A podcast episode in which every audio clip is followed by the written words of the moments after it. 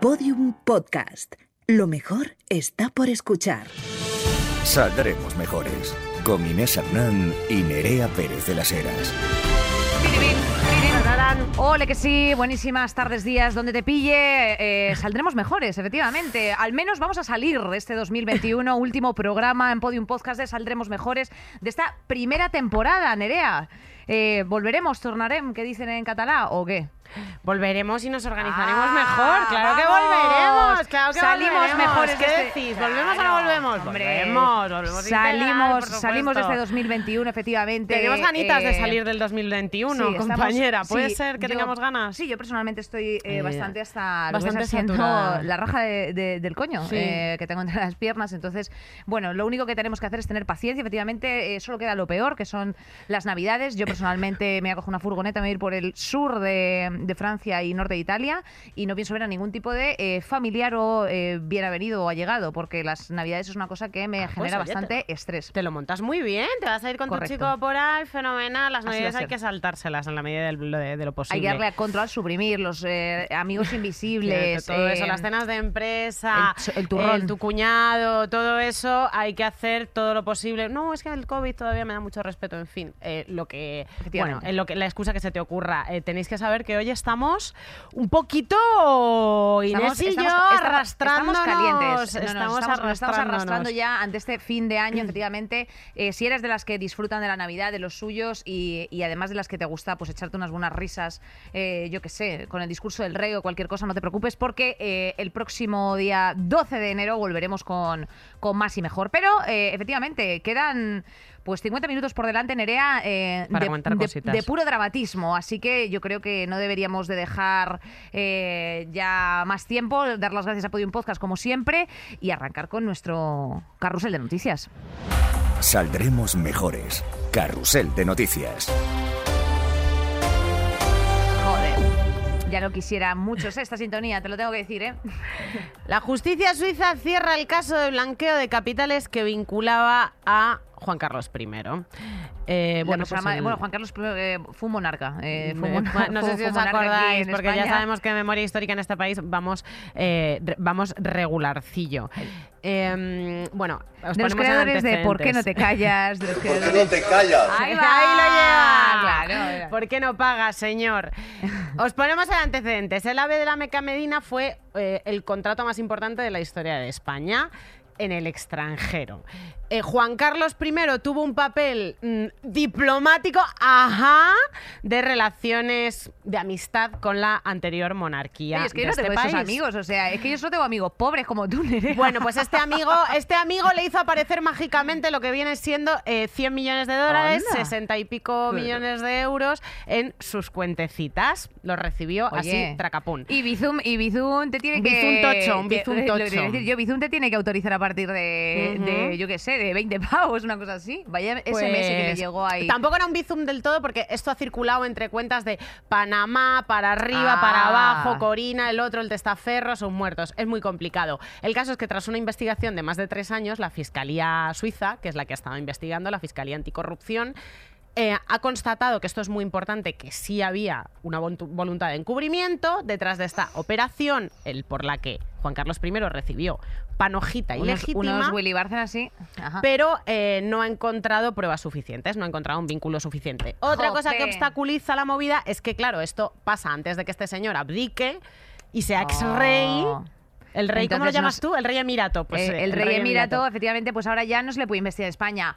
Oh, qué Porque era rey, jope. el rey es inviolable y, y A ver, no te es- tengo que no decir una cosa. la eh, bueno, desde aquí un aplauso a todo el equipo jurídico y financiero de, de estas personas, porque bueno, lo- han hecho bien su trabajo, efectivamente. es- desde aquí es el, el aplauso que le mandamos a, Hija, a toda esa gente tres que ha años enterrados en encubrir la papeleo. corrupción correctamente. Eh, Además, tenemos que, que decir que, bueno, que no obstante, hay dos nuevas investigaciones al, al rey mm, emérito ya exiliado, eh, que son los de la Fiscalía del Tribunal Supremo, porque efectivamente una de ellas es eh, por el uso de tarjetas opacas, eh, ella, la Victoria Federica Patimpitti y un largo etcétera, eh, en los que ninguno de ellos figuran como titulares en los años 2016, 17 y 18. Entonces están diciendo, oye, estáis haciendo uso de unas tarjetas que no llevan nombre, pero en fin, ¿de dónde sale ese dinero? Estas cosas.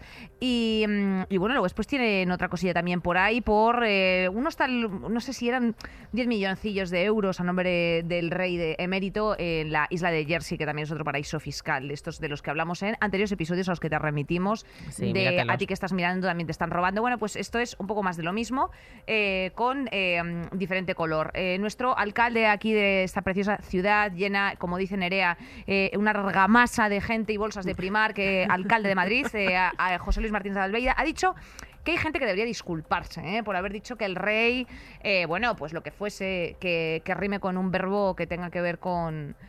Con lo, no, no, no, no lo digas, no lo digas, Nerea, no lo digas porque eh, ya no está encausado por eso. Entonces, desde aquí le mandamos un mensaje eh, al rey Juan Carlos, esperemos que esté muy bien. Que, oye, eh, pe- Que tío, que tío, eh, jo, perdona, O sea, perdona. No te, que- no te queríamos ofender. O sea, sigue tu vida eh, y ya está.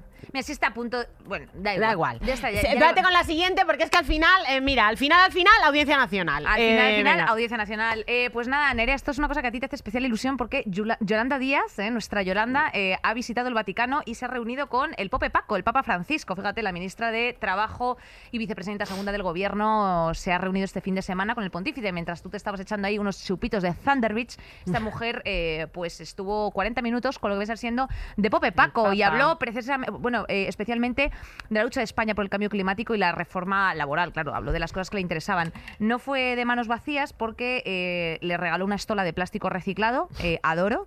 Y eh, Las también follas eh, novas. follas novas de Rosalía de Castro. Eh, y le preguntó, y bueno, pues el Poké Paco le dijo, ajá, ajá, bueno, a ver, obviamente pondría el chip, ¿sabes? Porque este hombre es argentino, también le mola el palique y todas estas cosas, pero en el fondo de los fondos tampoco deja de ser hashtag humana como Chenoa y puso el automático Nerea y le dijo, ¿qué tal Carmen Calvo? ¿Qué es de la vida de ella? ¿Cómo anda? Es rarísimo este vínculo. Jamás mí- me lo habría esperado. Ya, yo también. Jamás me lo habría esperado. Bueno, el caso es que eh, esta cumbre, esta, cu- lo esta- que sea. o sea, a esta reunión se la ha llamado cumbre, es que ah, de verdad, em, Esto- cumbre comunista, esto lo pone en un tuit la secretaria de comunicación del PP de Madrid, Macarena Puentes, Sí. luego lo borró, el tuit se conoce que se, que se pasó de frenada y dijo, bueno, hasta aquí, eh, y ha tachado de oportunista a, a Díaz. Eh, también. Ana Beltrán, popular, eh, vicesecretaria de organización, dijo que esto, pues, pues que que era estar básicamente en campaña. Eh, lo está haciendo muy bien Yolanda, ya Es está yo, bastante pero ¿qué más da, mejor. tía? pues te vas a ver al, pap, al Pope Paco y además es Y un- además es se un- llevan bien, si es que tienen intereses en común, porque Claro. el Pope Paco ha hablado también de que a él los derechos laborales, los Le derechos humanos le interesan. Y por eso se ha ganado un poquito la, la animadversión de la derecha y la ultraderecha, Claro. particularmente en España, que siempre ha sido Ay. Eh, de, una, de una iglesia, pues quizá un poquito más tradicional y menos... de, eh, inmiscuirse en asuntos sociales. Punto, ya está. O sea, que es. Este de- es un jesuita, al fin y al Claro, cabo. Pope efectivamente. Paco. Muy bien de que las iglesias repartáis la ropa que yo tengo de hace cinco temporadas de Inditex, ¿sabes? Pero no os metáis en mucho más. O sea, quiero decirte, no, no quiero saber tu opinión respecto de la reforma laboral en España y de, respecto de si la gente tiene o no, pues cosas dignas en su casa y entre manos. Entonces, pues hombre, a mí sinceramente me parece un buen touchdown. Nerea, yo a mí estas cosas me hacen feliz. A mí también, a mí también. Sí. Mira, yo te- eh, tenía relación hace, hace unos años ¿Tú has conocido al por, tem-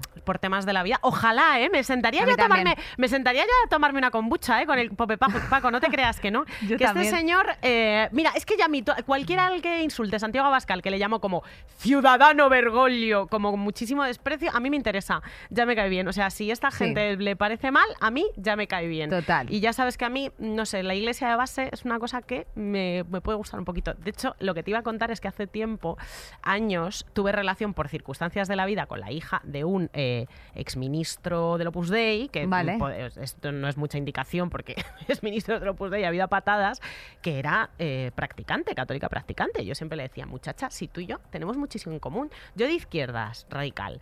Tú, eh, cristiana convencidísima. Pues estamos Cristiana las dos, radical. Estamos las dos por el bien común, por la redistribución, por amarás al prójimo como a ti mismo. Si Hay es más que en tenemos que ser que amigas. contra. Nos hicimos un poco amigas un rato. Fíjate, cantasteis Sí. la canción de. This is the time of one, the age of the Aquarius. Claro, es un, es un clásico, Nerea, es un clásico, la verdad. Ya te dije que, o sea, ya comenté en el episodio anterior que, que a mí la gente de la iglesia buena, bien. Eh, A mí, como en general, casi siempre, la peña buena, buena persona y que tenga intereses en lo colectivo, me parece en general bien, o sea, no me parece nocivo. Lo que pasa es que, claro, cuando ya eres... eh, barra baja sapa oficial, sapa barra baja oficial, eh, pues me parece un poco fuerte. En fin, continuemos, Nerea. Eh, deniegan la libertad Juana Rivas. Just to Eh, let you know, que ya sabíamos que esta tía estaba tocando, estaba así, tocando eh, las puertas de, mm, de Ah. la- del indulto y eh, han, han pasado cosas. eh, que, que es un poco el caso de Juana Rivas, para, para contextualizar, para la gente que no lo sepa. Pues mira, Juana Rivas, eh, el caso se remonta a 2016. Juana Rivas viaja a España con sus dos hijos y no vuelve a Italia, donde llevaba conviviendo unos años con eh, su exmarido, que se llamaba An- An- Arcurie, no, no recuerdo el nombre de pila. Eh, el- el- hay una resolución, o sea, el- él está condenado por malos tratos y ella se niega a volver a su país, el marido presenta una denuncia y el juez ordena que, se devuelvan los niños en 2017 y ella se niega, me imagino que para protegerlos. Se la denuncia por sustracción de Sí, menores. te, te imaginas bien, o sea, quiero decir, de lo que Claro. no vas a hacer va a ser entregar ahí en... a un maltratador que, es- Claro. que está, bueno, pues que, es- que es un que encima, maltratador. que encima está condenado por ello, o sea, quiero decirte, cuidado. La condenan en 2018 a cinco años de cárcel y seis de retirada de la patria potestad.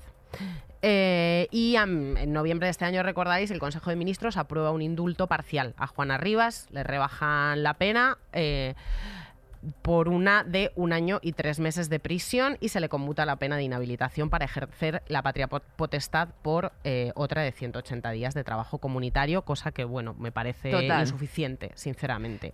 Pero han Eh, dicho Nanay, Nanay, han dicho que lo ha dicho el juez Piñar, que, es, eh, que ha alegado la falta de arrepentimiento por parte de ella. Eh, Juana Rivas se ha arrepentido públicamente en varias entrevistas, que persistió en su conducta. Esto tampoco es así. Hay un montón de, ine- de inexactitudes en las, en las justificaciones que ofrece este juez, que además tiene cierto sesgo, porque este tío también ha hecho como algunos tweets. eh, algunos tweets que hacen pensar que tiene cierto, cierto sesgo machista este personaje. Entiendo lo que quieres decir. Eh, y bueno, que también efectivamente que, suf- que, que supondría un, menor, un riesgo para los menores porque el hijo menor sufrió presuntamente abusos sexuales mientras estaba bajo el cuidado de Rivas. Entonces, eh, mm, o sea, quiero decirte, estos abusos además dicen que el magistrado da por hechos eh, que fueron, sin embargo, sobreseídos provisionalmente por un juzgado. O sea, quiero decirte que al final él coge, eh, según estos son fuentes del diario, eh, o sea, él coge y dice, no, es que además tu hijo ha sufrido abusos sexuales. Y han dicho, no, pues esto está archivado. Pero ¿qué dice usted? O sea, quiero decirte, todo es como, es todo muy escabroso y además esto, lamentablemente, es, eh, es una práctica bastante común. Y, y yo, sobre todo, este mensaje que también quiero lanzar, que no me parece nunca lo suficientemente repetitivo, desde luego, como para siempre mencionar a todas esas mujeres que tienen que llevar incluso a centros a sus hijos para que pues eh, el otro cónyuge eh, vea, vea a, los, a los hijos pues 10, 15 minutos, media hora, las horas que sean pertinentes o los mandan a recoger ahí porque el padre tenga una orden de alejamiento respecto de la madre y el padre tenga el derecho a ver a sus hijos pues, cada 15 días en la custodia. O sea, quiero decir, de todas esas personas, Nerea, que se tienen que enfrentar durante toda la vida del menor eh, a continuos eh, modificaciones de, de la custodia, a continuos eh, trámites burocráticos absurdos, que es que además, si tú te plantas en vez de las 8 a las 9 por los niños, ¿sabes Sí. a qué me refiero? Eh, la policía está ahí, ¿sabes? O sea, a ver, no es que esté la policía, es que tú puedes alertar a la policía y se toma parte y esto se incluye luego después en tu, en tu custodia, en la custodia. Entonces, cuando el juez te tiene que revisar la modificación de, de, Sí, sí. ¿sabes? O sea, todos los puntos pertinentes de, de la patria de los patria potestad de los niños, eh, pues claro, estas cosas las tiene en cuenta. Entonces, es un absoluto sin vivir eh, y, y está, como siempre, desamparado. De hecho, esta mañana yo venía y escuchaba en la radio que decían que, que en Madrid había subido un 15% las denuncias eh, por malos tratos. Y no es que es- estén subiendo, o sea, no es que vaya Es que es se están se denunciando. más porque hay más concienciación y, Correcto. y porque hay eh, más información y, y ya lo, lo comentamos también en Ni Una Menos, otro programa que te invitamos a, a escuchar, que cuanto más conciencia feminista hay, más te haces, eh, se hacen patentes eh, conductas de maltrato psicológico y físico incluso, de las que las, que las mujeres tienen tan, nor- tan, tan normalizadas Total. que a veces pasan incluso desapercibidas. Así que es una buenísima noticia que se está denunciando más. De hecho, el siempre se está hablando de denuncias falsas cuando el porcentaje de denuncias falsas es ínfimo.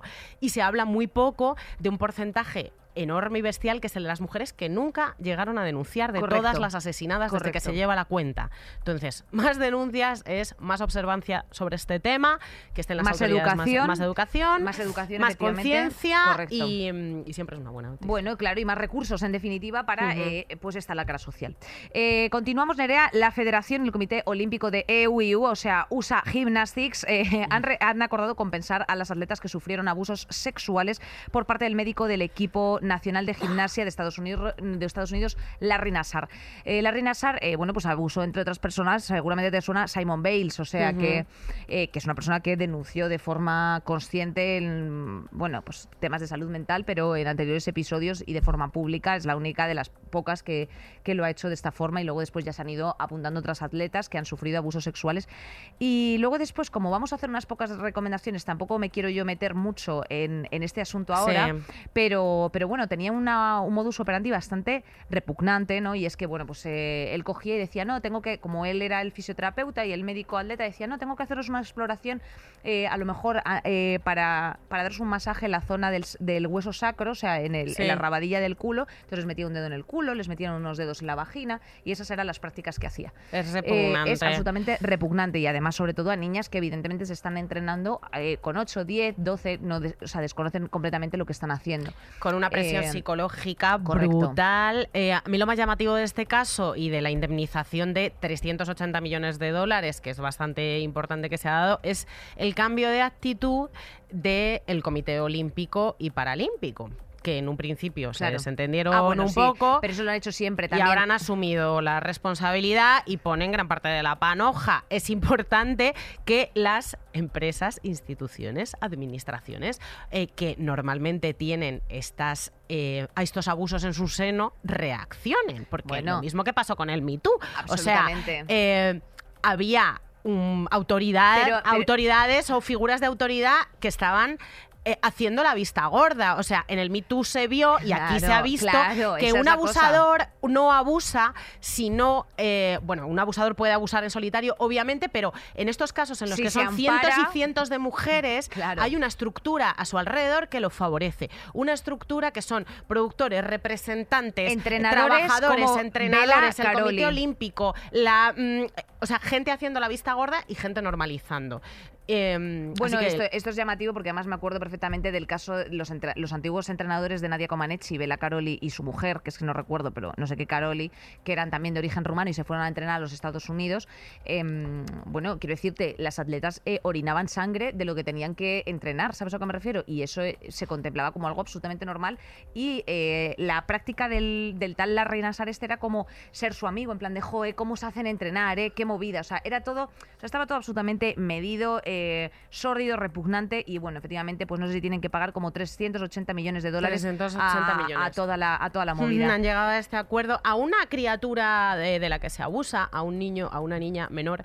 Es que normalmente no hace falta utilizar violencia. Es que, bueno, normalmente casi nunca hace falta. En la mayor parte de los casos, es por eso es tan difícil de detectar, porque sencillamente ganándote su confianza o, o generando a su alrededor un entorno de miedo, eh, puedes abusar de ellos con, con Absolutamente. muchísima y, facilidad. Y silencio, y silencio por su parte. Claro. Eh, ¿Qué más, Nore? Timnit Gebru, Neroe. Neroe, Noroe, Noroe. Nereo, Nuru.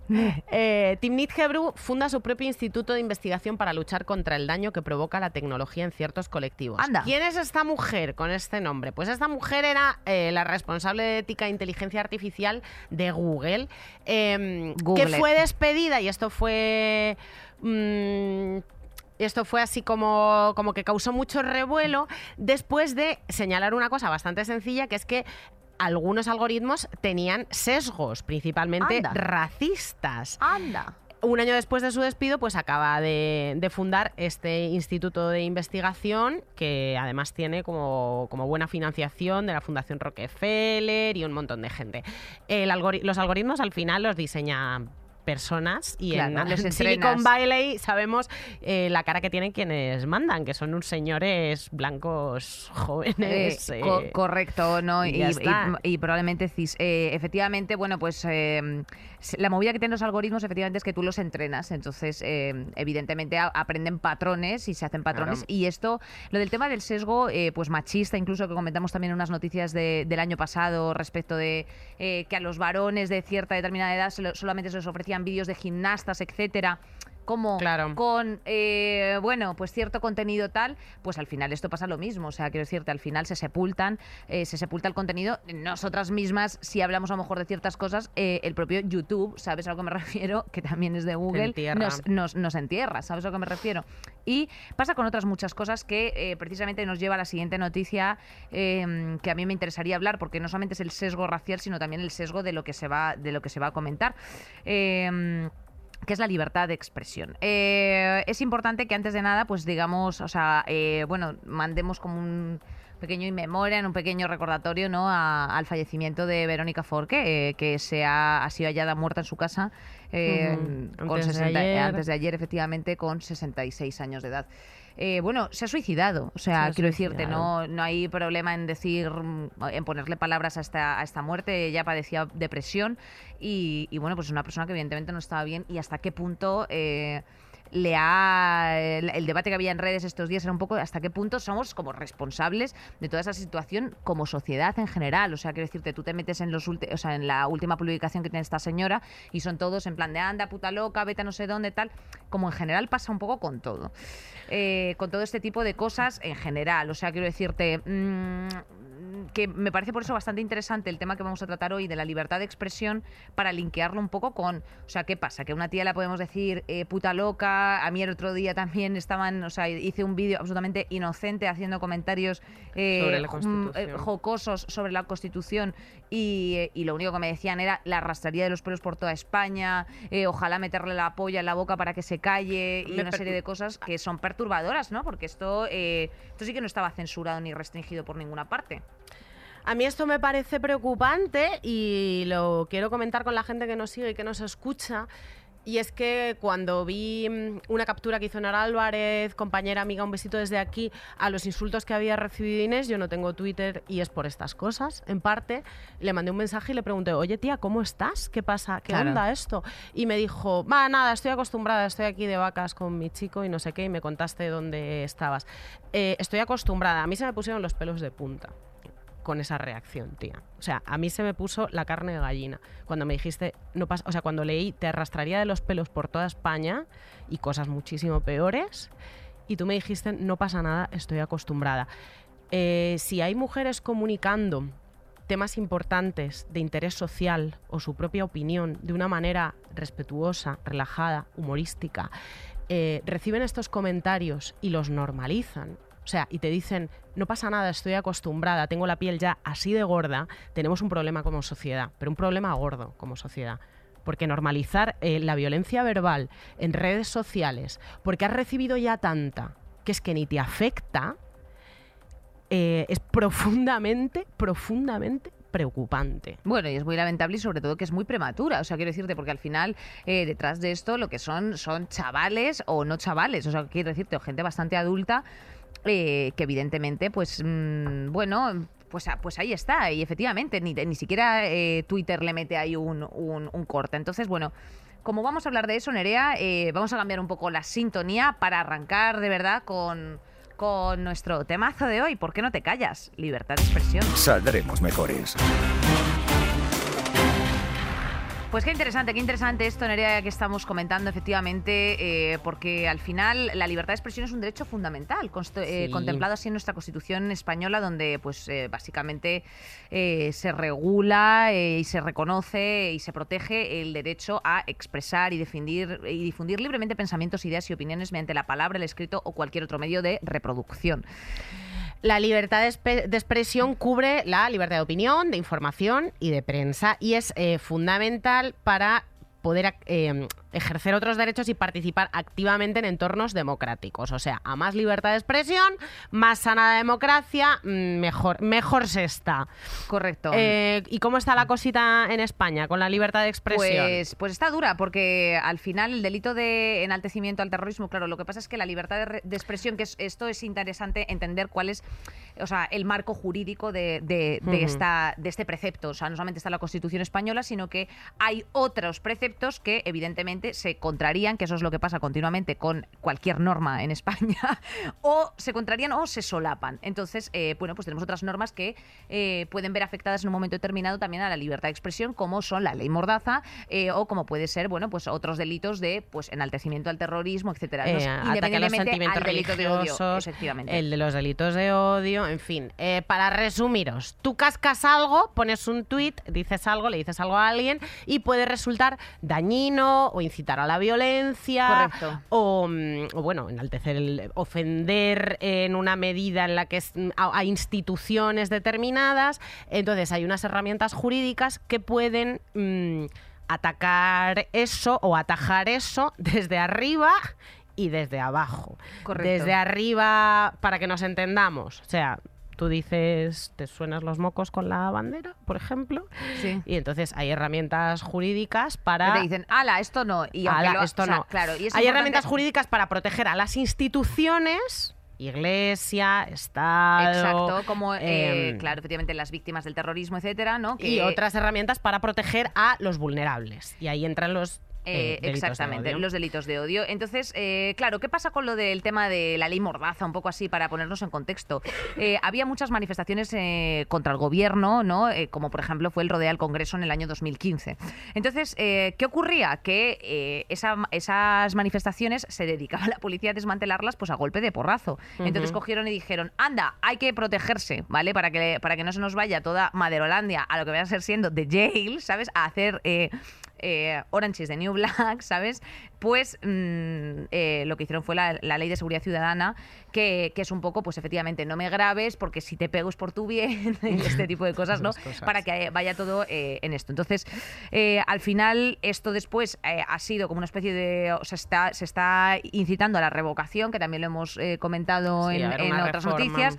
Y, y efectivamente, bueno, pues para que te puedas eh, manifestar donde quieras, eh, eh, pedir la documentación al policía, no es lo que diga el policía como prevalecente eh, para nada, si un policía te insulta, eh, bueno, pues en fin, eso no está nada bien y por lo tanto te lo puedes llevar eh, y una serie de cuestiones. La parte más polémica era, eh, sobre todo, que la palabra del policía valía más que la tuya, Correcto. básicamente, y que no se podían tomar imágenes. Entonces, la cuantía de las multas, la posibilidad de que hubiera cárcel, lo que ha.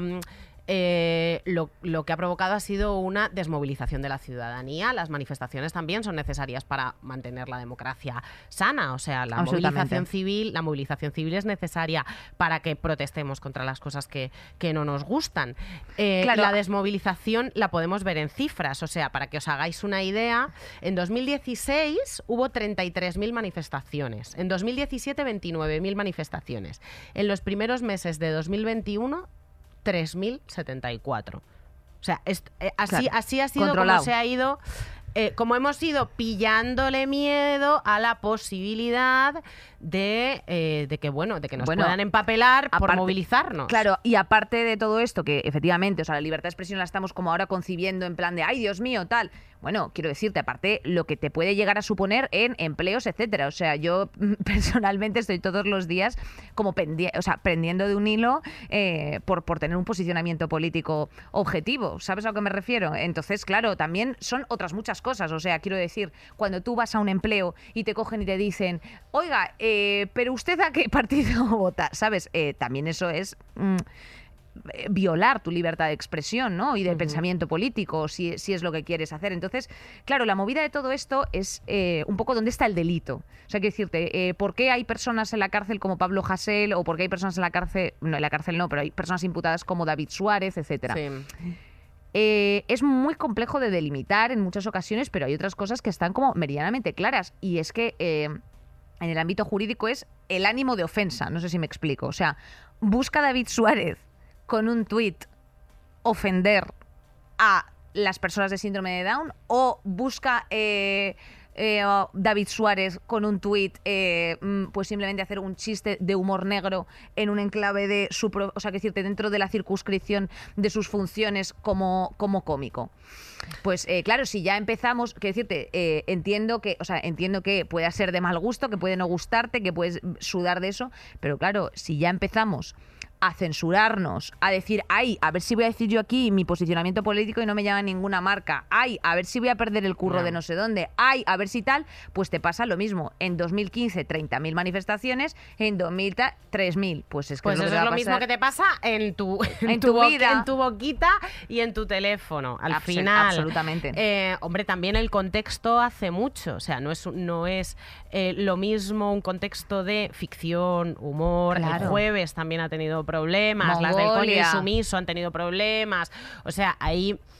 eh, hay herramientas de bloqueo como los delitos de enaltecimiento del terrorismo que han servido como excusa para, para Empapelar a peña. para empapelar a gente Los y que titiriteros. eran gente que, que es- solamente tenía convicciones unas convicciones políticas determinadas y además es que se ha visto clarísimo No, además, Eh, son- a, a ti no te parece esto, Nerea? O sea, quiero decirte que son cabezas de turco. O sea, quiero decirte. Sí, es decir, sirven para meter miedo, para desmovilizar. Es que es lo mismo. O sea, la ley, la ley Mordaza tampoco está. mm, eh, lo hablábamos al preparar el podcast. eh, es- o sea, por un lado va la libertad de expresión, Claro. que la hemos visto.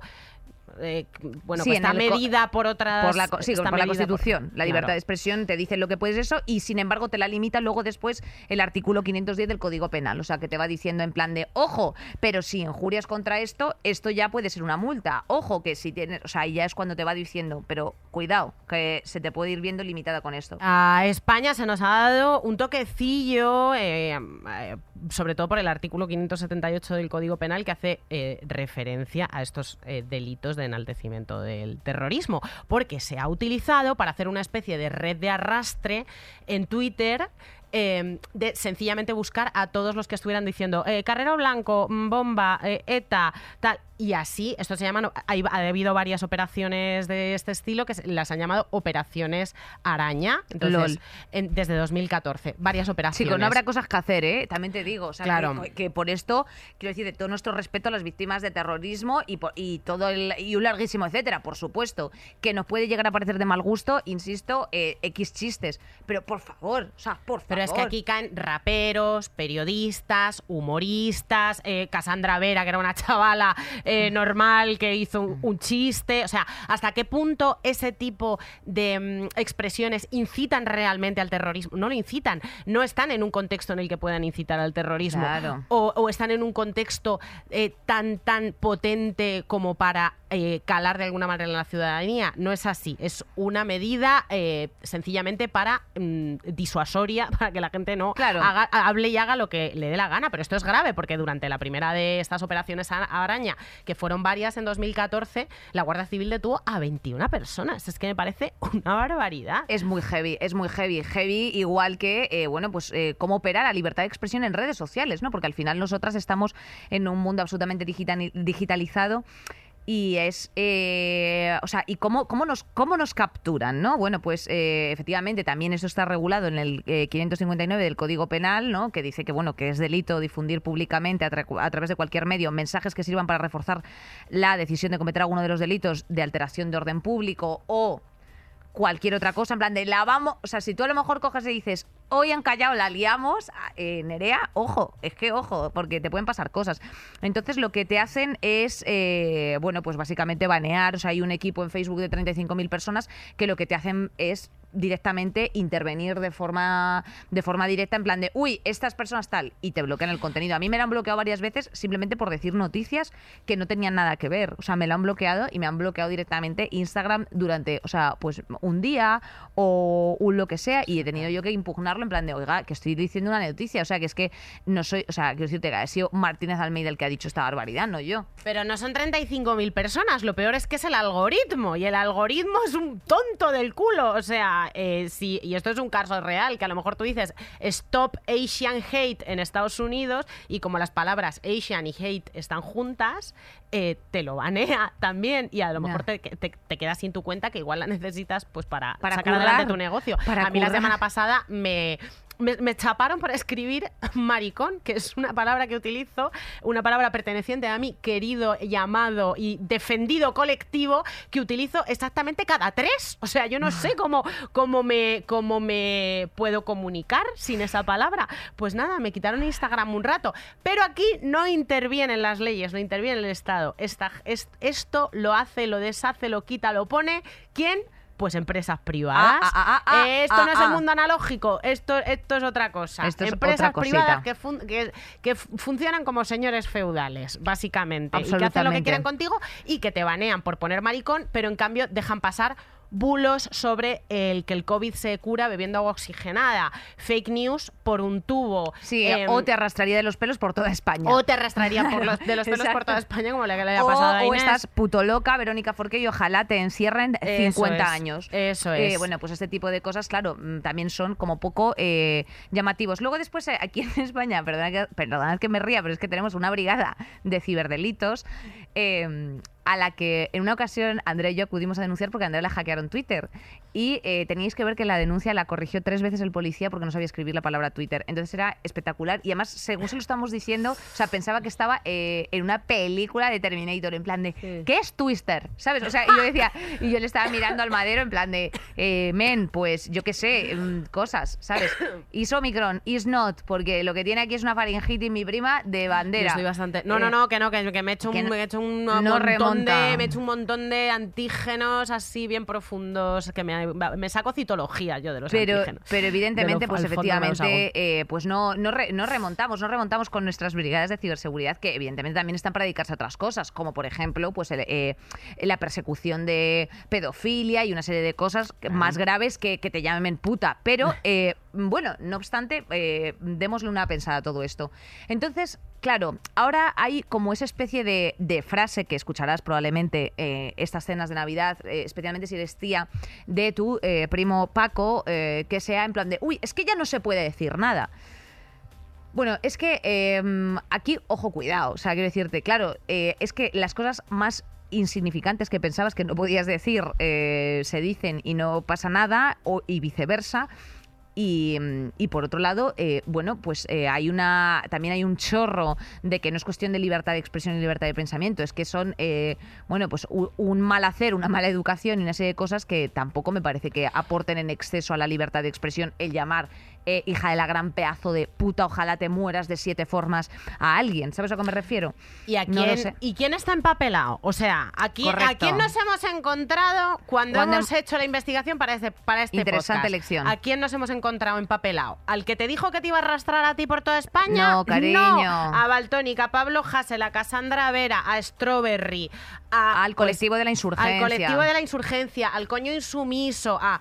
Pues que al final, eh, so- ¿quién- ¿y a quién han insultado a esa gente? A instituciones. A instituciones. A Tenemos, mira, tenemos aquí, por ejemplo, el colectivo de la insurgencia eh, cayeron en la operación Araña por rapear cosas como, atención, eh, abro comillas para no caer nosotras también, hacen falta más nazis muertos, cierro comillas, bueno, comillas, mis héroes no son capos, mis héroes son grapos, comillas. Y ya está, pues esas rimas, ala, a tomar por culo, dos En años y un día de cárcel. en Eh, un contexto de ficción, que es que es como si, yo qué sé, como en... eh, no sé, es que eso, Eh, eso- eso en un contexto de una canción. Claro, pero también es muy fuerte que todo el rato la. O sea, que decirte que, a- que ahora esas personas hayan tenido que eh, acudir a la justicia europea, en plan al Tribunal Europeo de Derechos Humanos, que tampoco va precisamente rápido porque tiene muchos reclamos, ¿sabes a qué me refiero? Y efectivamente eh, estarán esperando en plan de, oiga, ¿qué ha pasado? ¿Sabes a qué me Que sí, que refiero? sí, que me sí. pasa, o sea, pasa un poco como con la doctrina Parot, que aquí hubo un juez que dijo, "Bah, esto a los etarras, porque siempre es como todo el rato, los etarras, o sea, los etarras hubo una fijación tremenda con los violadores, o sea, no con No, esto no, quiero, no, con- no. con- no con esto quiero eh, blanquear eh, a la ETA, ni muchísimo menos, pero quiero decirte, con los violadores nunca les, nunca les pareció en exceso extraño que no se pudiesen eh, hacer un sumatorio de años por agravantes, pero con la ETA era como en plan de, "Ay, a ver si les podemos dejar ahí en la cárcel con prisión, prisión permanente revisable fake que no existe entonces en mi código penal y al final la Inés, no sé qué, no sé cuántos, que no sé cómo se llamaba, Inés del Río creo que se llamaba la etarra, eh, lo elevó a Estrasburgo y Estrasburgo dijo, pero ¿qué hacen ustedes, señores? Si en su constitución pone que eh, a los 30 años se caduca la cárcel, a los 30 años se caducó. Esto, esta gente no puede estar aquí 170 años en la cárcel. Y entonces, claro, luego pasa lo que pasa. Y el Que nos llama la Euro- atención, nos dan que una nos llama la atención, se pagan multas, luego después se va la gente, o sea, se va a Peña a la calle que no se tiene que ir y un larguísimo, etcétera. Entonces, eh, yo a mí todas estas cosas me escaban bastante. Hay que tener mucho cuidado, hay que entender los contextos. Eh, evidentemente, lo personal es político, se dicen cosas, pero eh, por favor, yo creo que va todo dentro desde una crítica. O sea, quiero decirte, si tú estás haciendo un rap, entiendo que puedas rapear haciendo una crítica, ¿sabes a lo que me refiero? Eh, de, de ciertas cosas. Eh, hay que ver las, las, las líneas rojas, eh, pero bueno, tampoco creo que, o sea, que si te- tú también sabes cuando estás haciendo algo mal, cómo insultar abiertamente. Bueno, a o como alguien. amenazar, o como amenazar De como muerte. o decirte sé dónde vives, como nos sucede diariamente a Sé todas las personas que que tenemos un discurso feminista de este país todos los días y no pasa absolutamente nada. ¿Cómo está la actualidad de la libertad de expresión en España?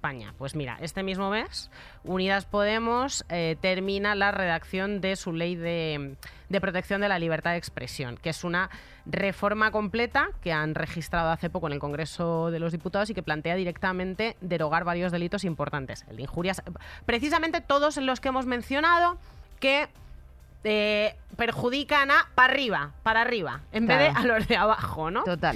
Eh, el de injurias a la corona, el de delito contra los sentimientos religiosos, toda esta gente tiene mucha panojita para abogados, para operaciones arañas, para abogados, para líos, Eh, el de injurias a las instituciones del Estado y, e incluso el delito de enaltecimiento del terrorismo. Porque, y cito textualmente, son artículos del Código Penal, y esto es importante, cuya influencia proviene de la dictadura y por lo tanto no tienen cabida en un sistema democrático. Claro, o sea, que Em, decir que tú también sabes cuando tienes que decir una cosa y cuando una cosa está fuera de contexto o cuando tú estás haciendo una cosa con una intencionalidad determinada y cuando no. O sea, quiero decirte, punto. Y hay cosas que se, o sea, y que no hace falta eh, cagarte en no sé quién para que sepas que eh, internamente te cagas en esa persona. Es que esto es así, Nerea, ¿sabes? y que hay que distinguir muy bien cuando estás haciendo una crítica a una institución que en democracia las podemos hacer porque em, es básico que podemos hacer críticas a las instituciones Total. en democracia que son lo que hablaba de críticas para arriba y cuando estás atacando incitando al odio a un colectivo vulnerable frágil que ya está muy dañado como por ejemplo hizo cierto partido con aquellos eh, carteles que incitaban absolutamente al odio y el rencor contra los menas Ah, y salieron de rositas. Y eso sí era incitación a la discriminación y al odio. Eh, pues efectivamente, Am. decía Virginia Woolf que. Woolf. Woolf. Woolf. vaya, vaya, Adriano. Que no hay barrera, cerradura ni cerrojo que puedas imponer a la libertad de mi mente. Entonces, bueno, pues dedícate a pensar cosas que tengan algún tipo de sentido, emítelas y cruza los dedos pues para que no haya aquí ningún tipo de cosa. Suerte, Eh, muchísimas gracias, Nerea, eh, con este momento que hemos tenido tan bonito de nuestro bloque de libertad de expresión y vamos a pasar a unas recomendaciones. Pues nada, Nerea, vamos con unas poquitas de recomendaciones para nuestra gente que le gustaron bastante, entonces eh, así eh, pueden llevar- sobrellevar su semana eh, algo mejor o peor o indignarse más aún, pero bueno, Os escuchamos, os escuchamos. Nos habéis comentado que os hizo mucha gracia y os gustó mucho cuando recomendamos cosas, así que lo vamos a seguir haciendo en Correcto. la medida de lo posible. Yo quiero empezar por un libro que se llama Sacrificios Humanos de la editorial Páginas de Espuma y es de María Fernanda Ampuero, que es una de mis escritoras favoritas. Es un libro de relatos que prepárate un poquito el cuerpo. eh, porque, a ver, si te gustan Mónica Ojeda, eh, Mariana Enríquez, o sea, este terror de lo cotidiano, envolvente, desagradable y tal, te va a gustar Sacrificios Humanos de Mafia Ampuero. Es una maravilla. Luego a lo mejor te tienes que poner eh, em, Frozen para que se te quite el mal cuerpo, pero yo lo recomiendo muchísimo. Sacrificios Humanos, páginas de espuma. Vale, compañera. pues, pues hacemos eso. Yo también, un poco para que te enteres de lo que va eh, el tema de las mm, atletas estadounidenses eh, a las que USA Gymnastic va a indemnizar y todo el caso de Larry Nassar. eh, bueno, pues hay un documental muy interesante en Netflix que se llama eh, Athlete A, o sea, o Gimnasta A, como lo quieras buscar, en el que efectivamente, eh, bueno, pues hablan de, concretamente se centran en el, en el campeonato del 86. Eh, pero bueno, es como un poco esqueje y eh, que se ha ido reproduciendo el patrón en el tiempo de todos los abusos cometidos por parte de este señor y que, bueno, finalmente está en prisión eh, condenado a 175 años de, de- cárcel. Entonces, bueno, pues más de 150 mujeres supervivientes pues prestaron su declaración una por una, eh, donde describían, bueno, pues esta vergüenza y trauma que, sufier- eh, que sufrieron y asimismo también reivindicaron eh, su poder frente a un hombre, ¿no? Que abusó de ellas tan atrozmente y, y, bueno, pues estos testimonios se alargan a lo largo de nueve días y, y, bueno, la verdad es que el documental es bastante escabroso y bastante de los pelos de punta, un poco, mira, se me están poniendo Sí. incluso hasta a mí, pero es interesante de ver. Bueno, todo cosas muy navideñas, como Todo, veis. sí. Todo cosas Eh, para sí, elevarte sí. el espíritu. Porque Eh, yo voy con otra, eh, otra movida. En fin, Stone Fruit es una novela gráfica que es la primera novela gráfica de Lee Lai, está editada por D-Books y es una preciosidad absoluta, los diálogos, los dibujos, es una maravilla. Cuenta la historia de mm, amor entre dos mujeres, es una pareja de mujeres y la relación que tienen con la sobrina de una de ellas. Entonces, pues habla de, de la relación que tiene mm, cada una con su familia, eh, de, de esta niña y también de la un poco del fantasma de la depresión que las persigue a la una y a la otra. Es una cosa delicadísima, profundísima y divina, Y preciosa. muy guay. Bueno, y para cerrar, pues yo voy a proponer también por si las voces vuelven de Ángel Martín, que además creo que también tiene un podcast. Y. mm, y bueno, pues con ello pretende pues un poco desestigmatizar todas las cuestiones de salud mental. Él sufrió depresión, tuvo un brote y bueno, pues cuenta a través de su historia eh, pues un poco toda, toda la recaída y que y con la esperanza de que pueda ayudar con su testimonio a otras personas.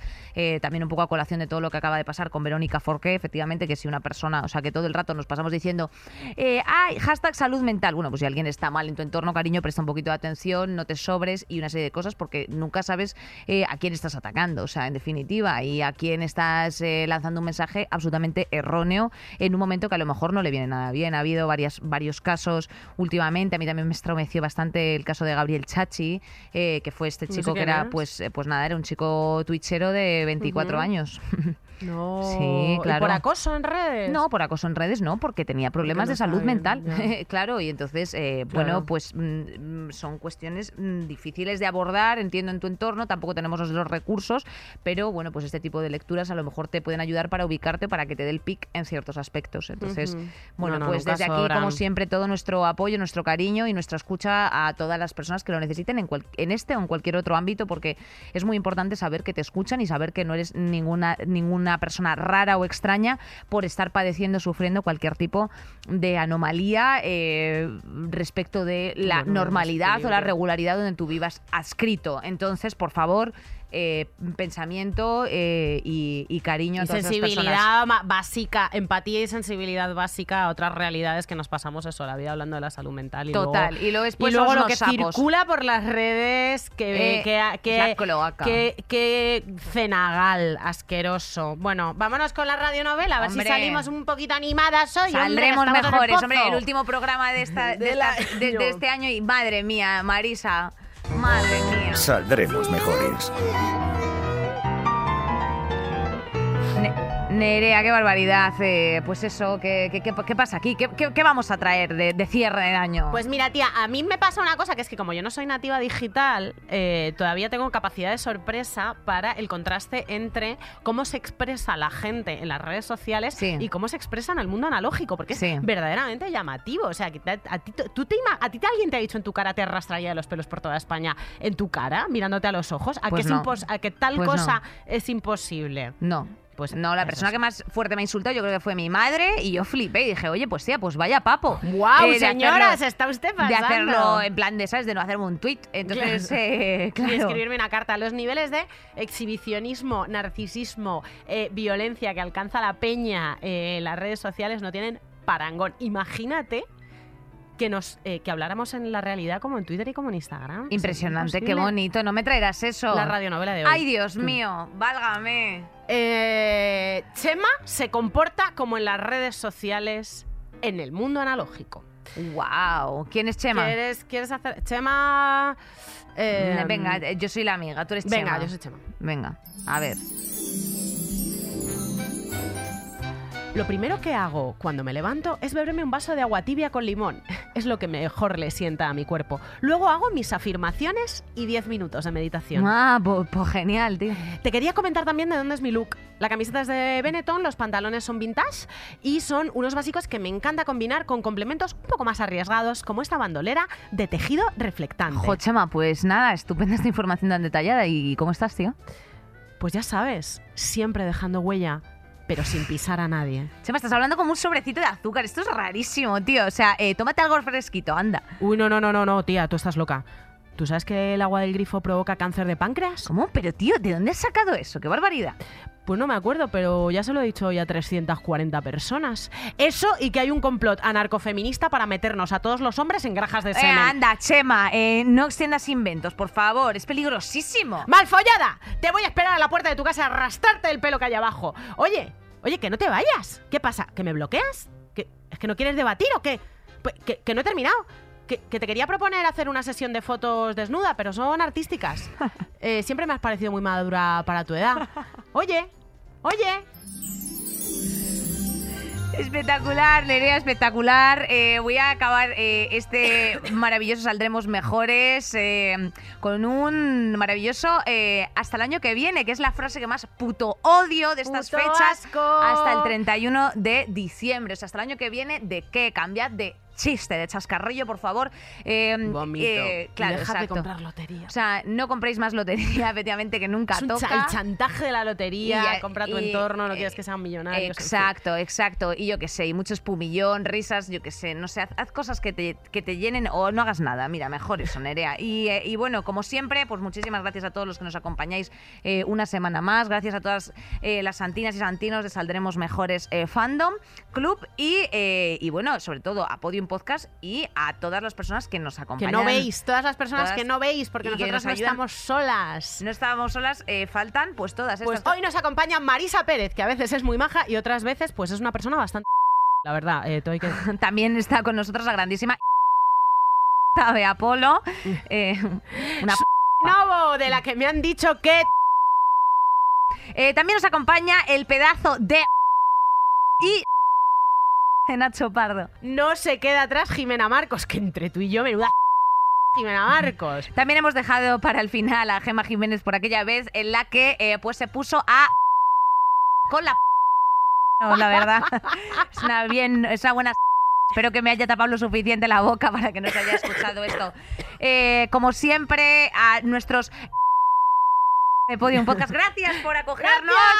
Que se acabe este 2021 bien. se acabe ya, y por sobre favor. todo que entremos en 2022 con salud y con cariño. Que no nos pille. Esquívate esa Omicron, esa Delta eh, y, esa, y ese cheto pandilla. Y esa cena de empresa, Exacto, sobre todo. Escaqueate todo, todo lo, que Escaquéate puedas. todo lo que puedas. Se te quiere feliz entrada y salida de año. ¿Cómo no? Os Eh, echaremos de menos. Os echaremos de menos. Nos vemos en enero, chicas. ¡Adiós! Saldremos mejores. Con Inés Hernán y Nerea Pérez de las Heras. Todos los episodios y contenidos adicionales en podiumpodcast.com y en nuestra aplicación disponible para dispositivos iOS y Android.